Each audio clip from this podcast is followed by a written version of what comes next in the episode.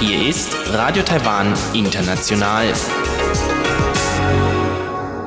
Zum 30-minütigen deutschsprachigen Programm von Radio Taiwan International begrüßt sie Eva Trindl. Und folgendes haben wir heute am Freitag, dem 29. November 2019 im Programm. Zuerst die Nachrichten des Tages, danach folgt der Hörerbriefkasten.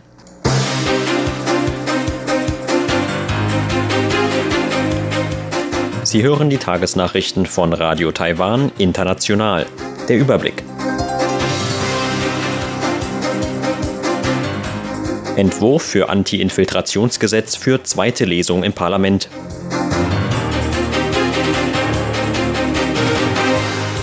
Eröffnung von Finanztechnologiemesse in Taipeh.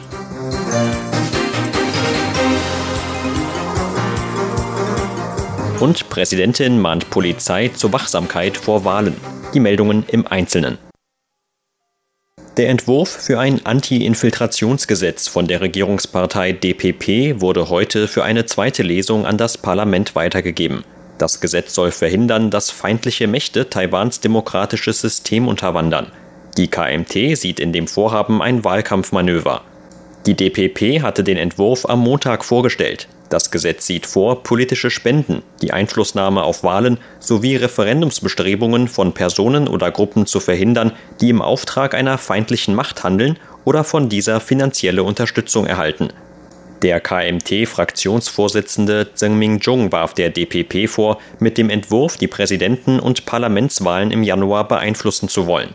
Zudem sprach sich Zheng dagegen aus, dass der Entwurf den Schritt einer ersten Parlamentslesung überspringt die KMT stellte zudem einen eigenen Entwurf vor. Bei dem Entwurf für das Anti-Infiltrationsgesetz der DPP handelt es sich um reine Wahlmanipulation. Deshalb wird die KMT den Entwurf nicht gutheißen. Außerdem stellen wir einen eigenen Entwurf für ein Anti-Annexionsgesetz vor, das die Republik China schützen soll. Wir fordern Präsidentin Tsai Ing-wen dazu auf, diesen Entwurf unbedingt zu unterstützen. So Zheng. Die DPP hatte im Vorfeld angekündigt, ihren Entwurf für das Anti-Infiltrationsgesetz noch vor den Parlamentswahlen Ende Dezember verabschieden zu wollen. Bevor das Gesetz in Kraft treten kann, muss es noch in zweiter und dritter Lesung vom Parlament verabschiedet werden. Im Beisein von Präsidentin Tsai Ing-wen hat heute in Taipeh die Finanzmesse Fintech Taipei 2019 eröffnet. Die Messe gilt als Taiwans wichtigster Event von internationalen Experten aus dem Bereich Finanztechnologie. In diesem Jahr nehmen mehr als 240 Aussteller aus 13 Ländern daran teil. In ihrer Eröffnungsrede sagte die Präsidentin, dass der Handelsstreit zwischen den USA und China sowie die Situation in Hongkong neue Herausforderungen und Möglichkeiten für Taiwans Unternehmen böten. Die Regierung habe das Ziel, Taiwan zu einem Zentrum für Vermögensverwaltung von Unternehmen in Asien zu machen. Die Präsidentin stellte zudem gesetzliche Lockerungen für Kapitalflüsse taiwanischer und ausländischer Unternehmen in Taiwan in Aussicht. In den nächsten vier Jahren würden diese Lockerungen etwa dazu führen, die Verwendung von Fremdwährungen zu vereinfachen und mehr Kapital von taiwanischen Investoren anzulocken. Die Finanzaufsichtskommission hat bereits 16 Finanzprodukte vorgestellt, die wir in Zukunft leichter zugänglich machen werden. Damit werden wir nicht nur Unternehmen mit hohen Vermögenswerten, sondern auch internationale Finanzexperten und Institutionen nach Taiwan anlocken, was die internationale Wettbewerbsfähigkeit bei der Vermögensverwaltung anhebt. So die Präsidentin. Die Präsidentin sagte weiter, dass man sich bei der Weiterentwicklung einheimischer Finanzinstitutionen an den Erfahrungen im Ausland orientieren werde. So werde man beispielsweise einen nationalen Mechanismus zur Kapitalgarantie schaffen, der die Sicherheit vor Kapitalrisikos erhöhen soll. Präsidentin Tsai Ing-wen hat die Polizeibehörden im Land heute dazu aufgefordert, vor den Wahlen großflächig gegen möglichen Wahlbetrug und Gewalt vorzugehen. Ihre Äußerungen machte Tsai im Rahmen des traditionellen Treffens mit Vertretern der Polizei zum Jahresende. Die Präsidentin bedankte sich für die harte Arbeit der Polizeibeamten, insbesondere während der alle vier Jahre stattfindenden Präsidenten- und Parlamentswahlen. Vor allem die Polizisten auf den lokalen Ebenen müssten alles dafür tun, um die Fairness der Wahlen und die Sicherheit der Kandidaten aller Parteien zu schützen. Tsai sagte, Ich bitte Sie alle mit ganzer Kraft gegen Wahlbetrug, Glücksspiel und Fake News im Zusammenhang mit Taiwans Wahlen vorzugehen. Ich hoffe, dass die Wahlen friedlich und reibungslos verlaufen und dass wir alle gemeinsam den Frieden in Taiwans Gesellschaft aufrechterhalten können. In ihrer Ansprache ging die Präsidentin auch auf die jüngsten Maßnahmen der Regierung zur Unterstützung der Polizei ein. So habe die Regierung etwa ein Budget von 5,5 Milliarden Taiwan-Dollar oder umgerechnet etwa 163 Millionen Euro bereitgestellt, um innerhalb der nächsten fünf Jahre Ausrüstung und Fahrzeuge der Polizei zu erneuern. Der ebenfalls anwesende Innenminister Xu Guoyong sagte, dass sich die öffentliche Sicherheit im Land einer besonders hohen Zufriedenheit erfreue. Die Bürger brächten der Polizei großes Vertrauen entgegen, was an der fleißigen Arbeit der Polizeibeamten liege, so Xu. Präsidentin Tsai Ing-wen hat heute den Direktor des französischen Vertretungsbüros in Taiwan, Jean-François Cassabon-Massonave, im Präsidialamt empfangen. Dabei brachte die Präsidentin ihre Hoffnung zum Ausdruck, den engen bestehenden Austausch beider Länder in unterschiedlichen Bereichen zu vertiefen. Tsai sagte, dass sie Cassabon-Massonave das erste Mal im September dieses Jahres getroffen habe. Schon am ersten Tag nach seinem Amtsantritt habe er damals gemeinsam mit dem Vorsitzenden des Taiwan-Freundeskreises im französischen Parlament, Jean-François Cesarini, das Präsidialamt besucht. In den folgenden drei Monaten habe er seitdem nicht nur mit vielen Ministern der taiwanischen Regierung gesprochen, so die Präsidentin weiter. Er habe auch mehrere Städte und Landkreise in ganz Taiwan besucht. Sie sei sich sicher, dass er dazu beitragen werde, die taiwanisch-französischen Beziehungen weiter zu vertiefen. Die Präsidentin verwies zudem auf den engen Austausch zwischen Taiwan und Frankreich in den Bereichen Kultur, Bildung, Menschenrechten und Technologie Erst diesen Monat habe es das französische Innovationswochenende gegeben, bei dem Technologieunternehmen beider Länder Kontakt zueinander aufgebaut hätten, so Tsai. Die Statistikbehörde hat heute ihre neuesten Prognosen zum Wirtschaftswachstum in Taiwan veröffentlicht. Die Behörde hob unter anderem ihre Prognose für das Wirtschaftswachstum für 2019 auf 2,64 Prozent an oder 0,18 Prozentpunkte mehr als bei der vorherigen Schätzung. Laut den Zahlen der Behörde lag das Wirtschaftswachstum im dritten Quartal bei 2,99 Prozent. Das entspricht einem Anstieg von 0,32 Prozentpunkten gegenüber ihrer letzten Prognose für den Zeitraum. Für das vierte Quartal erwartet die Behörde ein Wachstum von 3,04 Prozent oder 0,14 Prozentpunkte mehr als zuvor. Auch ihre Prognose für Taiwans Wirtschaftswachstum im kommenden Jahr hob die Behörde heute leicht an. Demnach erwartet sie für das Jahr 2020 nun ein Wachstum von 2,72 Prozent. Bei einer älteren Prognose war die Behörde noch von einem Wachstum von 2,58 Prozent ausgegangen. Das Außenministerium hat zum Tod des ehemaligen Premierministers von Japan, Yasuhiro Nakasone, sein Bedauern bekundet. Nakasone starb heute im Alter von 101 Jahren in Tokio. In einer Pressemitteilung bezeichnete das Außenministerium Nakasone als einen der größten Politiker in Japans neuerer Geschichte. Nakasone habe mit seinem Einsatz für die US-japanische Sicherheitszusammenarbeit einen großen Beitrag für die regionale Stabilität geleistet. Darüber hinaus seien Nakasone die Beziehungen zwischen beiden Seiten der Taiwanstraße ein Anliegen gewesen. Er habe etwa China dazu aufgefordert, auf den Einsatz von Waffengewalt gegenüber Taiwan zu verzichten – und die Position von einer gewaltsamen Vereinigung Chinas und Taiwans aufzugeben. Man hoffe, dass die guten bilateralen Beziehungen zwischen Taiwan und Japan weiter fortgesetzt werden könnten, so die Mitteilung des Außenministeriums weiter. Zur Börse. Taiwans Aktienindex hat heute mit 128 Punkten oder 1,1 Prozent im Minus geschlossen. Zum Abschluss des heutigen Handelstags lag der TAIEX damit auf einem Stand von 11.489 Punkten. Das Handelsvolumen belief sich auf 119 Milliarden Taiwan-Dollar oder 4 Milliarden US-Dollar.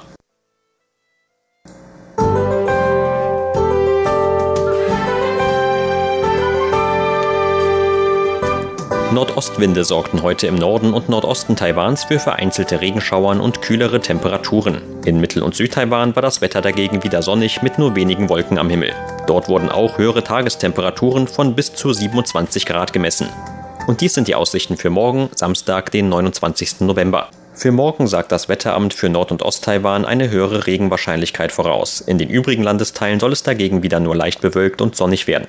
Die Temperaturvorhersage für morgen lautet 19 bis 25 Grad Celsius in Nord-Taiwan, in Mittel- und Südtaiwan 17 bis 26 Grad. Nun folgt der Hörerbriefkasten.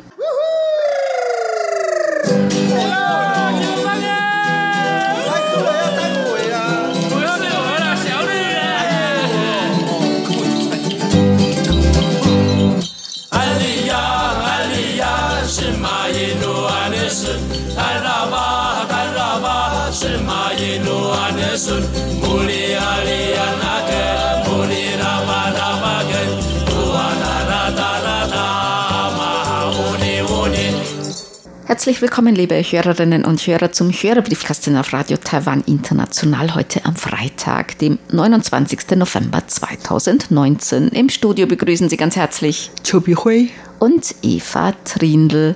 Wir wollen natürlich heute auch wieder auf Ihre Post eingehen, Fragen beantworten. Wir haben Post bekommen von Franz Schanzer aus Niederschrems. Er hat auch QSL-Karten von uns erhalten und hat wieder eine Menge Empfangsberichte geschickt. Herzlichen Dank. Er schreibt, der Empfang ist störungsfrei und die Sendungen sind immer sehr ausführlich und interessant. Ja, vielen Dank für die vielen Empfangsberichte. Dann haben wir eine Ansichtskarte erhalten von Thomas Becker. Er schreibt, ich habe mich über Ihren Kalender 2019 jeden Tag gefreut. Wenn es auch für 2020 wieder einen Kalender geben würde, würde ich mich sehr freuen, wenn Sie mir einen zuschicken könnten. Sobald wir die Kalender erhalten, werden wir natürlich einen schicken. Dann haben wir eine Ansichtskarte erhalten von Frank Unglaube. Nebelige Grüße von der Fahrt mit der Hortichroute auf dem Weg nach Norden. Alles perfekt. Das Wetter ist durchwachsen. Das Essen auf dem Schiff ist sehr reichhaltig und äußerst lecker. Hier eine Karte von den Lofoten. Sehr, sehr schöne Berge, sehr schöne Ansicht. Mhm. Christian Gibaudot hat uns geschrieben aus Frankreich. Vielen Dank für die QSL-Karte, für die Sondersendung aus Danshui und den Wimpel. Eine Karte aus Frankreich, aus Tante. Herzlichen Dank. Ja, vielen Dank. Christoph Paustian hat geschrieben, einen Empfangsbericht und er hat eine Frage. Gibt es in Taiwan Profifußball oder sind die Spieler alles Amateure und gehen einem Beruf nach? In Taiwan gibt es keine Profifußballliga. Es gibt eigentlich kaum Profi oder eigentlich keine Profi-Fußballer. Es gibt so, ja, so Semi-Profi-Fußballer schon vielleicht, also die sehr, sehr gut sind, vielleicht auch aus dem Ausland zurückkommen oder aus dem Ausland, hm, ja, dort länger gespielt haben, also sehr gute Spieler. Da kann es sein, dass die halt so viel gesponsert werden, dass sie eigentlich keinem regelmäßigen Beruf mehr nachgehen müssen. Aber eigentlich gibt es keine Profi Fußballer und Fußballerinnen eigentlich auch eher nicht. Und auch keine Profifußballliga, also die gibt es nicht. Überhaupt ist Fußball keine Nationalsportart hier in Taiwan. Also die Taiwaner spielen wirklich sehr, sehr gerne, leidenschaftlich gerne Baseball oder Basketball. Allerdings Fußball wird hier kaum gespielt. Natürlich in manchen Grundschulen oder Universitäten. Hm, oder Oberschulen, besonders auch, die Frauen, ne? ne? die Mädchen spielen. Ja, aber überhaupt äh, muss ich ehrlich sagen, es ist keine so Nationalsportart hm. und daher wird nicht so von vielen Leuten gespielt.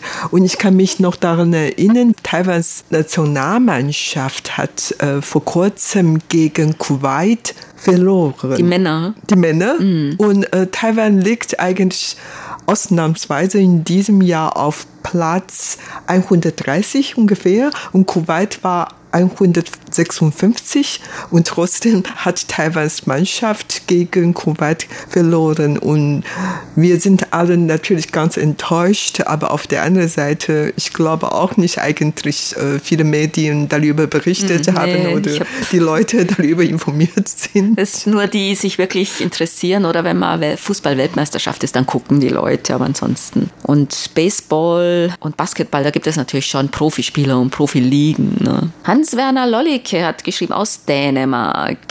Ja, es wird kalt in Dänemark.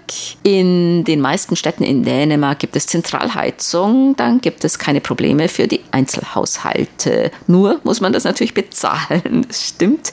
Wie heizt man in Taiwan die Wohnungen?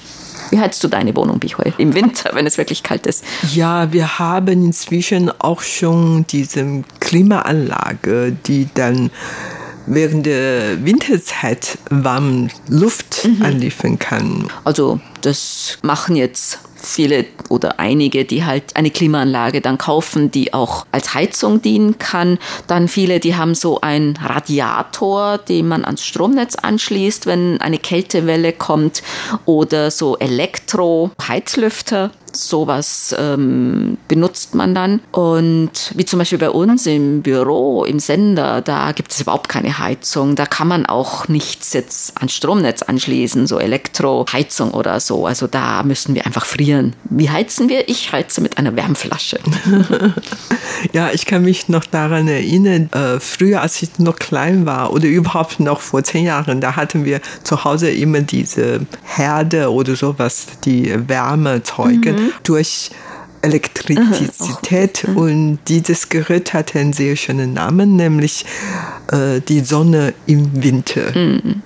Also ich habe auch zum Beispiel in Bergen manchmal, wenn die Leute dann, besonders in den Ureinwohnerdörfern, die machen wirklich dann draußen oder die machen draußen Feuer an und das wird dann sehr schön warm. Das ist ganz toll. Ich zu Hause, meine Wohnung, ich habe einen Heizlüfter eben, wenn es wirklich mal ganz kalt ist. Also da kann man sich dann die Füße toasten, so ungefähr. Ja, man behilft sich so. Aber überhaupt muss man wirklich sagen, dass die Winterzeit in Taiwan nicht so lang ist. Nur zwei, drei Wochen wird das wirklich ganz kalt sein und die Rest der Zeit sind etwas kühle oder so frisch. Es gibt hier immer so Kaltfronten, die kommen dann von Nordwesten. Da gibt es dann auch Vorhersagen. Ne? Und da kann es sein, dass es wirklich innerhalb von ein paar Stunden, zwei, drei Stunden, dann wirklich die Temperaturen plötzlich sehr stark sinken. Und dann, wenn die Kaltfront vorbei ist, dann ist es auch immer wieder ein bisschen wärmer. Also von daher ist es nicht so, dass es wirklich dann ein Monat am Stück, äh, ja, jetzt unter 10 Grad hat oder so.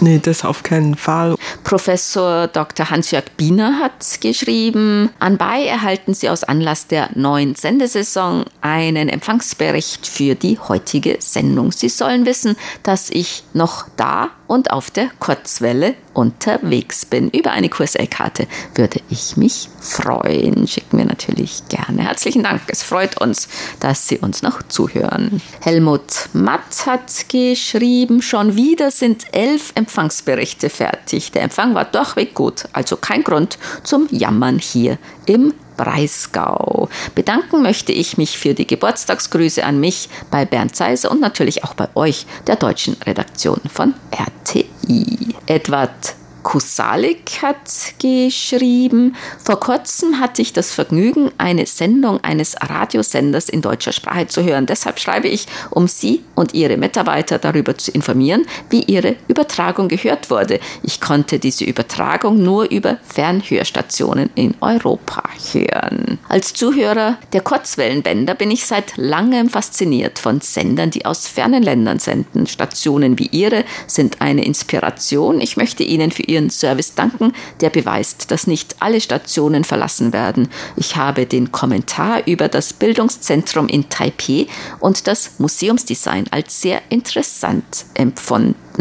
Er hat uns gehört am 7. November und zwar über SDR in der Tschechischen Republik, Holland, Dänemark, Island, Großbritannien. Herzlichen Dank. Ja, wir freuen uns sehr darüber, dass Sie noch der Kurzwelle treu sind und wir hoffen natürlich, dass wir noch lang, lang bei der Kurzwelle bleiben können. Lutz Winkler hat geschrieben, ein Empfangsbericht vom 2.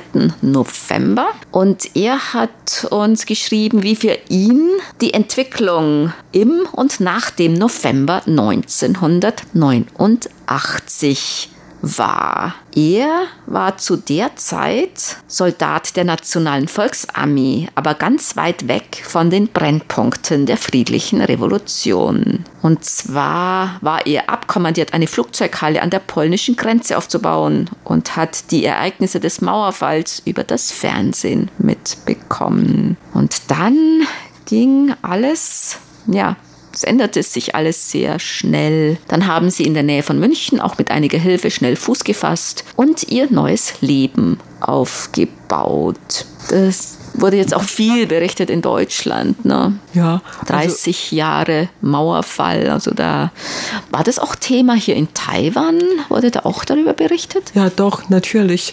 Also 1987 wurde das Kriegsrecht hier in Taiwan aufgehoben, um man genoss damals ähm, erstmals die Demokratie und Freiheit. Und zwei Jahre später ereignet sich dann in Peking diese ähm, Tiananmen-Massaker und man ist, man war ja damals natürlich in Taiwan sehr viel darüber informiert und dann später kam der Mauerfall und die Demokratiebewegungen überhaupt in die ganze Welt. Man war natürlich über informiert, über alles informiert und hatten damals auch sehr viel darüber diskutiert und man ist ja davon noch überzeugt worden, dass man bei der Freiheit und Demokratie bleiben soll sollte. Bernd Zander hat uns geschrieben, eine Mail mit Empfangsbericht vom 1. November und er schreibt, ich habe ein Buch von Sven Hedin aus den 30er Jahren über eine Expedition durch China gelesen. Sven Hedin ist ja ein sehr bekannter Expeditionär. Ist er in Taiwan bekannt oder vergessen? Sven Anders Hedin ist für mich eigentlich kein Begriff, aber im Internet kann man natürlich einige Informationen über ihn lesen und finden und so. Aber ähm, es ist, muss ich ehrlich sagen, ich kenne diesen Namen zuvor gar nicht. Wobei es gibt einige natürlich auch bekannte Forscher und auch Forschungsreisende, die in Taiwan früher tätig waren und ihre Eindrücke und Entdeckungen auch dokumentiert haben sehr bekannte Japaner und auch aus Großbritannien, auch aus Deutschland waren Leute hier. Also die sind dann schon eher bekannt, also die auch in Taiwan waren und ansonsten natürlich für Leute, die sich dafür interessieren, für solche Literatur und solche Reise- und Expeditionsberichte, die kennen den sicher. Ja, zu der Preuße Zeit waren eigentlich auch viele Deutsche oder Preußen hier in Taiwan gewesen und die hatten hier in Taiwan die Natur geforscht oder Geografie oder Ureinwohnerkultur mhm. geforscht. Also die waren einzeln nach Taiwan gekommen und hatten dann viele Dokumentationen hinterlassen und Preußen hatte eigentlich vorgehabt, Taiwan zu Kolonie zu machen.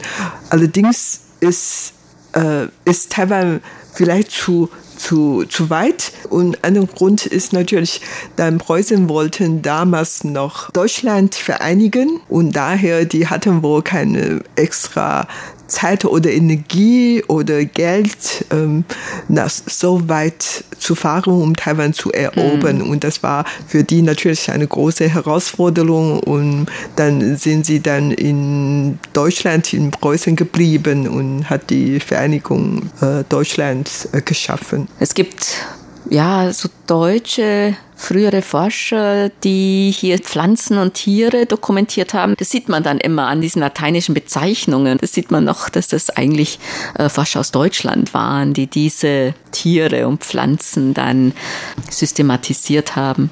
Ja, aber im Vergleich zu den Amerikanern oder Japanern oder sogar Niederländer oder Spanier. Briten auch. Ja, ähm, hat Deutschland natürlich weniger Einfluss auf Taiwan, aber in den letzten 30, 40 Jahren, weil zahlreiche deutsche Produkte hier in Taiwan zu kaufen sind und natürlich es äh, spielt dann Deutschland und deutsche Produkte jetzt eine sehr wichtige Rolle in Taiwan. Dann haben wir Post bekommen von Hermann Zietz. Er hat uns auch für das nächste Jahr ein Salzburg-Kalender geschickt. Herzlichen Dank, wieder sehr schöne Motive. Ja, vielen, vielen Dank. Ich glaube, wir haben jedes Jahr so ja, einen Kalender mhm. jedes Jahr, genau. Salzburg genau. bekommen. Vielen herzlichen Dank. Und ein Prospekt toller Zeitung und Ansichtskarten. Schlattming, schön ist es da. Und hier so eine schöne Schneelandschaft. Ja, sehr schöne Landschaft. Gehst du auch im nächsten Jahr oder in diesem Winter wieder Skifahren wie heute? Ja, ist schon geplant. Ist schon geplant. Langsam ist es wirklich so weit, einen Skiurlaub zu machen. Und wohin? Weißt Japan, du schon? Japan. Japan. Mhm. Hokkaido oder? Ja, ungefähr. Dann haben wir Post bekommen von Margit Paulus. Sie schreibt, nach langer Zeit habe ich wieder angefangen, Kurzwelle zu hören. Da sie einer der wenigen Sender in deutscher Sprache sind, fiel mir die Wahl nicht schwer. Nach der ersten Sendung schon kam es mir vor, als hätte ich keine Hörpause gemacht. Ihre Stimmen, liebe Frau Chobihui und Frau Eva Trindl, waren mir gleich vertraut. Das ist ja schön. Eine schöne Überraschung. Mhm. Noch der gleiche Schwung und die fröhliche Stimmung wie vor Jahren. Zugleich euch eine sehr sachliche und fundierte Information über Taiwan. Ich wünsche mir und Ihnen, dass Ihre Sendungen noch recht lange bestehen bleiben. Anbei ein paar Empfangsberichte, alle auf der Frequenz 5900 Kilohertz. Leider war heute der Empfang sehr schwach, auch mit Feineinstellung war kurz vor Ende fast nichts zu verstehen. So viel für heute aus der südwestlichsten Ecke von Deutschland. Das Wetter ist kühl und herbstlich, aber der sonnenreiche Sommer mit hohen Temperaturen noch nicht vergessen. Herzliche Grüße auch von meinem Mann. Dann herzliche Grüße zurück auch an Ihren Mann. Ja, wir freuen uns sehr darüber, dass Sie unsere Sendung weiterhören und wir werden so lange hier arbeiten und so lange hier unsere Sendungen moderieren. Wie Sie uns dulden hier, ne? Ja. PS, wie heben Sie die Empfangsberichte auf und wie lange? Ich war Bibliothekarin vom Beruf und daher meine Frage. Also die Empfangsberichte, wenn die über E-Mail kommen oder über unsere Webseite, dann sind die natürlich digitalisiert und kann man noch recht lange abrufen auch die Empfangsberichte und die Briefe, die heben wir normalerweise ja so ein halbes Jahr ungefähr auf, aber dann wird das nicht weggeworfen, sondern das wird dann zusammengefasst und kommt dann zurück an unsere Serviceabteilung. Und die archivieren das dann in einem extra Raum für diese Hörerpost. Ich glaube, es ist normalerweise so, dass es sowieso eine Frist gibt. Ich weiß nicht, ein oder zwei Jahre, dass die aufbewahrt werden müssen. Die Briefe und Empfangsberichte, die in das Computersystem aufgenommen wurden und dann bearbeitet und beantwortet worden. Die werden danach jedoch nicht mehr richtig archiviert, das heißt jetzt nicht nach Datum, Namen und so weiter geordnet. Die Serviceabteilung kann natürlich in ihrem Computersystem nachsehen, wann Post von wem eingegangen ist. Ja, ich kann mich noch daran erinnern, früher gab es einen Raum nur für diese alte Briefe und da standen so viele Haufen von Briefe, aber irgendwann mal wegen des Umzugs, dann hat man die dann weggeworfen und dann sammelt sich wiederum welche Briefberge und dann irgendwann mal wird die Berge auch noch abgetragen ja, und genau. nur das genau. Neueste von vielleicht von drei bis drei Jahre oder fünf Jahre oder ich weiß nicht genau, aber es gibt auch eine Frist da, da wird das dann aufgehoben. Und dafür ist die Serviceabteilung zuständig. Dann kommen wir zu den Geburtstagsglückwünschen für heute. Bernd Zeiss aus Ottenau möchte heute ganz herzlich zum Geburtstag beglückwünschen. RTI-Hörerclub Ottenau-Mitglied Olaf Mertens in Wetzlar, RTI-Hörerclub Ottenau Ehrenmitglied Oskar Schmidt in Hamburg, Thorsten Hein in Wiesbaden und Felix Ries in Sandstedt oder derzeit vielleicht auch auf der Neumeier-Station 3 in der Arktis.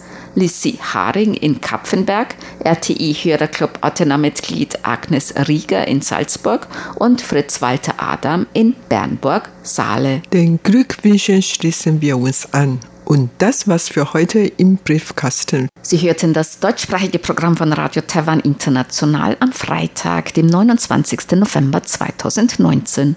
Unsere E-Mail-Adresse ist deutsch.rti.org.tw. Im Internet finden Sie uns unter www.rti.org.tw, dann auf Deutsch. Über Kurzwelle senden wir täglich von 19 bis 19.30 Uhr UTC auf der Frequenz 5900 Kilohertz. Vielen Dank für das Zuhören. Am Mikrofon waren Eva Trindl und Chobi Hui.